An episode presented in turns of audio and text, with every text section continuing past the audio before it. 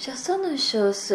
En Bolivie, c'était vraiment normal de, de, faire ça parce que tu as envie de faire. Ouais, c'est ça. Euh, je, voyais plein de gens qui ont fait ça sans, sans, se poser la question de pourquoi je le fais.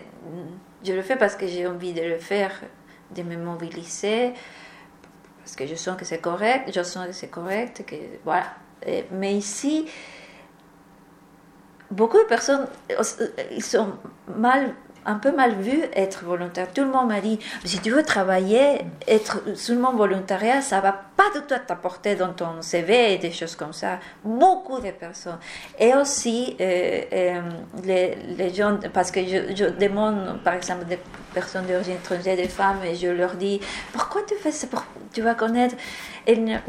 Elles sont pas je sais pas, n'ont pas l'envie de, de, de, de, faire. Et, moi, je me dis, mais autant que citoyen, parce qu'on est citoyen, euh, pour changer les choses, si tu trouves que ça c'est injuste, il faut s'engager pour faire quelque chose pour changer cette situation. Mais si tu restes, et alors j'essaye, et parfois ils me disent oui, c'est vrai, mais je sais pas, alors peut-être il y a une espèce de euh, discours, euh, des messages qu'on reçoit, ouais. oui, peut-être ça, parce que, oui je ne comprends pas comment les gens ne peuvent pas s'engager à faire quelque chose euh, pour changer les situations. Je, je, moi, pour moi, ça me.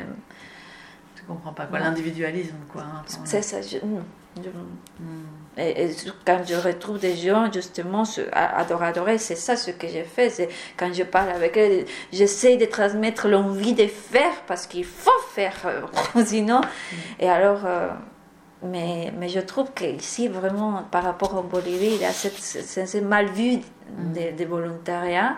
Mais en même temps,